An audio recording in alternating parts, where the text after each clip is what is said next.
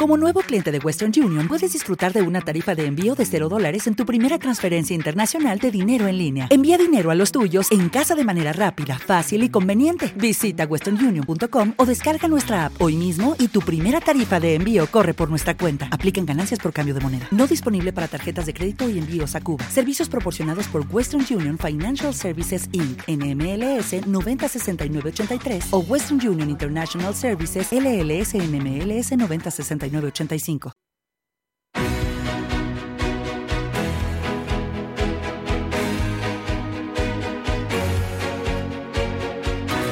En Capital Intereconomía, Consultorio de Fondos.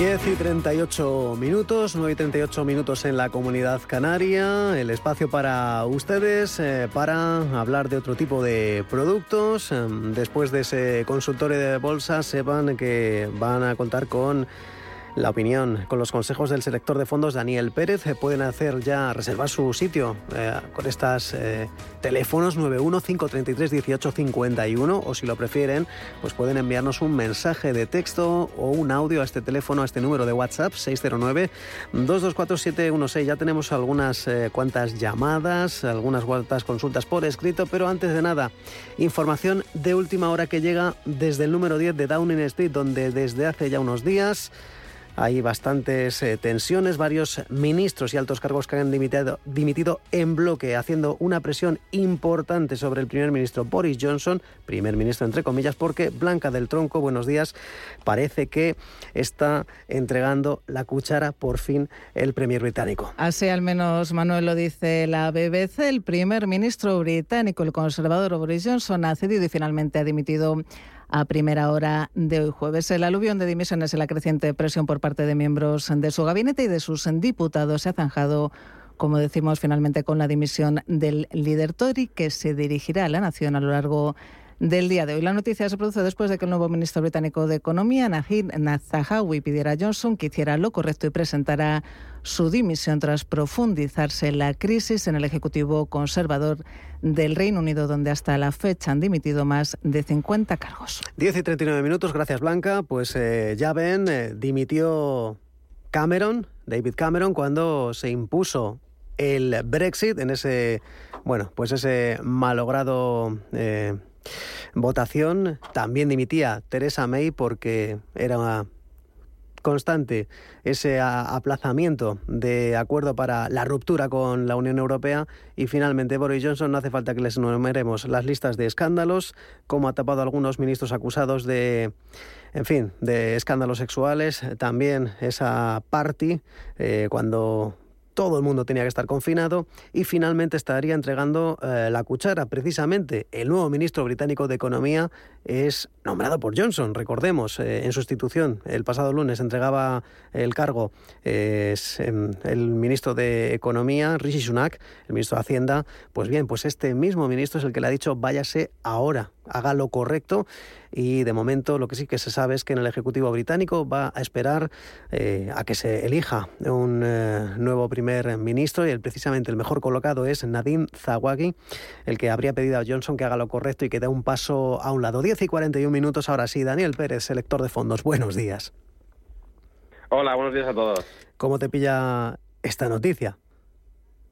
Pues la verdad, un poco, no sé si está muy telegrafiada, pero el hombre no ha aguantado todo lo que ha podido. Veremos por ahora cómo, cómo afecta al tema político y de relaciones entre países en Europa, que es un poco lo que más eh, afecta a los mercados. Por ahora no, no parece estar afectando mucho, así que bueno, vamos a, esperar si se materializa y el impacto que tiene entre, entre todos los socios de la Unión Europea. En efecto, bueno, hay que decir, se está desinflando un poquito el FTSE. De momento, hace dos minutos estaba en un punto, ahora es una, bueno, eh, ganando un 0,85%. Hay que decir que, bueno, esto se suele hacer a veces lo típico, ¿no, Daniel? Que bueno, pues hay que esperar, veremos eh, qué intenciones tiene el nuevo primer ministro, regulaciones. Hombre, aquí parece que no cambia nada, que hay un periodo de un amplio paréntesis, al menos hasta el otoño, para saber, eh, bueno, pues para que se configurará cómo sería ese nuevo ejecutivo, si habría un adelanto de la, una nueva legislatura. En fin, pongámonos en materia. Te quería preguntar, eh, bueno, ya sabes que hoy sí que es verdad que los mercados ya cumplen, en Europa al menos, un segundo día de recuperación. La renta variable sufre muchos más vaivenes, pero la industria de fondos parece que, que es, eh, tiene otro ritmo. ¿Estáis observando muchas más turbulencias? ¿Estáis los gestores de fondos eh, moviendo, digamos, a una velocidad mucho mayor, retiradas de posiciones como ocurre con, con la renta variable, con los traders? Pues mira, yo creo que ahora mismo estamos en un momento que, como bien has dicho, llevamos unos días encadenando subidas y más de las, más allá de las subidas hay un positivismo, ¿no? Una actitud un poco más positiva de, de los inversores tanto minoristas como institucionales, sobre todo eh, empujado por las caídas de las materias primas, ¿no? Yo creo que toda esta, esta caída que estamos acumulando y viendo en las últimas semanas, meses, con, por ejemplo, productos como el petróleo cayendo un 30%, el gas y el, el cobre un sobre el 50%, y creo que la cesta de Bloomberg de, materias primas estaba en torno al 25-27% de caída desde sus máximos, está dando un poco de esperanza ¿no? a, la inflación eh, para que sea más baja, que lo que seguramente llevará a los bancos centrales a moderar las políticas, que es uno de los de los grandes miedos de, los mercados, ¿no? Entonces yo creo que ahora mismo estamos en un momento en que eh, hay que que ver definitivamente los bancos centrales cómo aceptan estos cambios. También estamos cerca de publicación de resultados por parte de las empresas, principalmente las americanas, ¿no? que serán un poco quienes tomen el termómetro del mercado.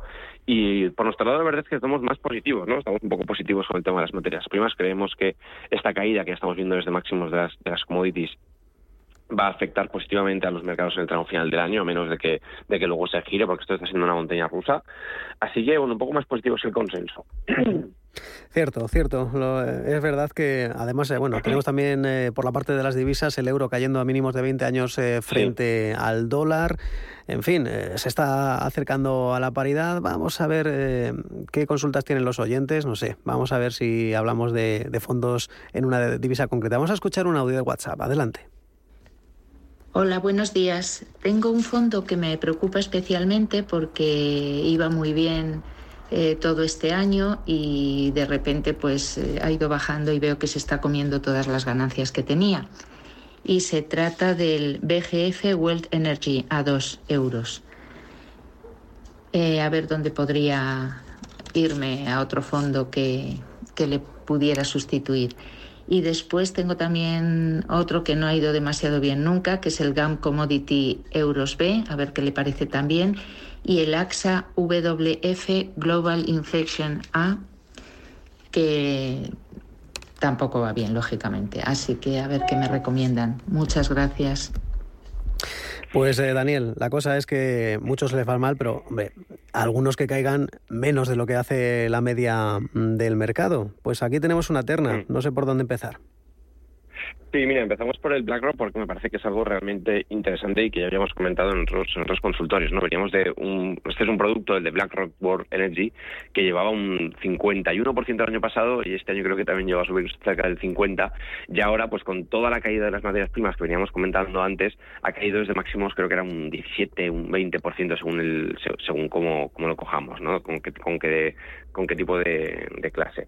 Entonces, ¿qué pasa? Aquí estamos subiendo la clase de activo, ¿no? Yo creo que las materias primas no pueden seguir subiendo un ritmo un 20 o un 30% y como comentaba yo soy especialmente negativo para las materias primas eh, a largo plazo porque pienso que la, la inflación se va a moderar no eh, aquí tanto en este como en el siguiente fondo que el siguiente fondo es una cesta de materias primas más diversificada eh, a mí, de hecho, me suele gustar más las cedas diversificadas porque el riesgo es menor. De hecho, como, como este producto ha subido menos, pero también ha caído menos en este, en este corto plazo donde ha sufrido todo, al tener, pues bueno, diferentes carteras, eh, carteras de materias primas y no solo el petróleo, no la energía propiamente dicha, como, está en el primero. Aquí, ¿qué, le diría al inversor? La primera es eh, que tenga en cuenta qué peso le dan a su cartera a este tipo de productos, porque más allá de que sea un producto de energía de una casa o de otra, hay que tener en cuenta el peso que le damos en la cartera eh, si es un peso muy significativo, pues ahora mismo lo habrá hecho un agujero, ¿no? Entonces yo quería al, inversor es eh, que se plantee el posicionamiento, plantee los pesos y yo creo que para el tramo final de año puede tener sentido mm, empezar a rebajar un poco, ¿no? Sé que duele vender en caídas, pero como he dicho al principio, yo soy positivo en que la inflación se va a moderar, de que los precios van a normalizarse un poco. Así que si, si esa tesis se cumple, estos productos lo harán un poquito peor. Luego, sobre el último, el de AXA de, que está ligado a la inflación. Este producto es un poco complejo, ¿no? Porque los, los, productos que están eh, ligados a inflación, tanto por bonos como, como por derivados, son un poco complejos de entender. y realmente suben en función de las expectativas de inflación, ¿no? Y este, efectivamente, pues estas semanas, como tan bueno, estas semanas, la verdad es que desde el principio de año ha ido bastante mal, porque veníamos ya de una inflación en máximos, ¿no? Entonces, a nada que la inflación no siga subiendo, este producto subirá. Ese producto a mí no me termina de, convencer, creo que es una clase de activo que hay que entender muy bien eh, antes de entrar. La gente se queda con el título pensando que como está ligado a la inflación, si hay inflación sube y es algo más complejo que, que, eso, ¿no? Por eso yo no lo suelo recomendar a menos de que sea un inversor muy cualificado y que entienda muy bien el objetivo de estos productos en las carteras, ¿no? Entonces, como reflexión final, tiene una, son tres posiciones ligadas a materias primas o a expectativas de inflación. En cuanto la inflación se modere o no siga subiendo, sufrirán. Ese es el motivo por lo que está cayendo en, el corto plazo. Pues la semana que viene, eh, creo recordar que tenemos el dato de inflación, eh, sin duda, en Estados Unidos, el que todos vamos a estar pendientes de, bueno, pues hasta dónde llegará este pico. En fin, eh, cada día en este mundillo, Daniel, se hacen apuestas de, bueno, pues ¿cuándo llegaremos al pico máximo de la inflación? ¿En dos meses? ¿En tres? Eh, ¿Bien entrado el otoño? Digo, en Estados Unidos, en Europa ya. En fin, no quiero, no quiero ni pensarlo. Pero bueno, sigamos avanzando con las consultas. Saludamos a Jimena. ¿Cómo está Jimena? Muy buenos días. Hola, muy buenos días y gracias por atenderme. Le hago rápidamente la pregunta. es que tengo, bueno, tenía unas plusvalías muy importantes y deshice y tengo un 60% en monetarios. Entonces dejé el otro 20 y 20 en el Cartesio X y en el MG Eurostrategic Varium. ¿Usted qué cree? ¿Que debo deshacer esas dos posiciones y ponerlas en un monetario y esperar a septiembre y octubre y organizar la cartera o los dejo esos dos como están? Eso era nada más. Pues muchísimas, gracias, Jimena. Vale, eh, entiendo la pregunta. Eh, yo, y dándolo con un poco el razonamiento que has hecho antes en, eh, del tiempo, ¿no? De qué va a pasar, eh, yo creo que es terrible hacer una cartera de este mes entro, este mes salgo, ahora me espero al siguiente dato, según cómo funciona. Creo que es un error enorme. Creo que eh, hay muchos estudios que avalan que los inversores particulares, incluso los profesionales, destruyen mucho valor con intentar hacer timing de mercado, no intentar entrar y salir. Y, y, yo creo que las personas que ahora mismo salgan de mercado o entren a mercado ahora, o no entren a mercado ahora, mejor dicho, tampoco lo harán si cae un poco más el mercado y probablemente cuando recupere se pierden la subida. Esto es lo que la historia nos demuestra. Eh, por ejemplo, en el COVID mucha gente, no, me salgo porque va a caer más, luego compro, tal. La moral, normalmente eh, eso lleva a perderse las subidas y a perderse las, las recuperaciones cuando, cuando suceden. Dicho esto, eh, yo creo, como comenta al principio, que la situación va a ir mejorándose a lo largo del año. Creo que ya estamos en un momento de mercado con los índices con menos 30, menos 25, menos 20, prácticamente todos los índices de renta variable todos los índices de renta fija entre menos 5, menos 12 más o menos, menos 15 los más agresivos. Eh, creo que si hay un momento para comprar, eh, si no es este, está muy cerca. Entonces, eh, yo mi consejo, mi razonamiento es intentar de hacer menos timing de mercado intentar estar más en el mercado ¿no? y empezar a entrar progresivamente. Si el inversor tiene un 60% de, de, monetarios, de liquidez y dos productos defensivos, eh, felicidades porque la verdad es que habrá capeado súper bien las caídas que están sufriendo todos los tipos de activo. Esa liquidez es un tesoro que creo que hay que empezar a usar porque la liquidez es un tesoro si se usa o las posiciones defensivas. Si son, si son eternamente guardadas bajo un cajón, no. Y yo creo que en un mercado como este eh, ya no solo convendría aguantar, sino convendría empezar a incrementar posiciones en productos de riesgo. De hecho, nosotros a los clientes más moderados, defensivos o gente que tiene posibilidad de hacer aportaciones nuevas, les estamos recomendando que empiecen a entrar al mercado, que empiecen a incrementar progresivamente posiciones, no hay que volverse loco y meter todo el dinero de golpe. evidentemente eso tampoco está bien, pero sí que empezar a entrar al mercado, porque insisto, eh, con unas caídas del menos 25, menos 30, algunos datos macro que empiezan a ser positivos, eh, podemos esperar una, una recuperación. Eh, y si no es así, de todas formas, el recorrido a la baja cada vez es más pequeño. ¿no? Eso es un poco mi, mi, mi razonamiento, intentar sacar al inversor de intentar ver los datos y buscar buenos productos a largo plazo donde esté cómodo. Importantes recomendaciones, no invertir en lo que no conozcamos. Muy importante también eh, los timings. Hablamos del vehículo fondos de inversión en el que bueno, pues las prisas o hacer esos eh, timings, estrategias de corto plazo, no son buenas consejeras y también ponerse en manos de los expertos como Daniel Pérez. Vamos a escuchar otro audio, nuestro número de WhatsApp. Adelante. Hola, buenos días.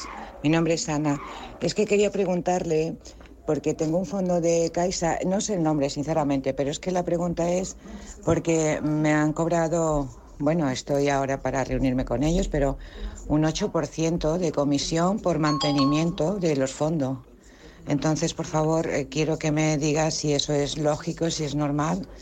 Eh, yo lo tenía con Bankia, Bankia luego lo pasó a Caixa cuando se fusionaron Y, bueno, quería, por favor, a ver si me lo escuchan hoy, porque mañana tengo la reunión para yo tener un poco más de base a la hora de explicarme. Muchas gracias. Buenos días y, gracias por la ayuda que nos dan. Adiós. A usted por su llamada, que bueno, pues parece bastante, bastante sencilla la llamada de la, consulta de Ana, Daniel. En fin, si un 8% es mucho, es poco.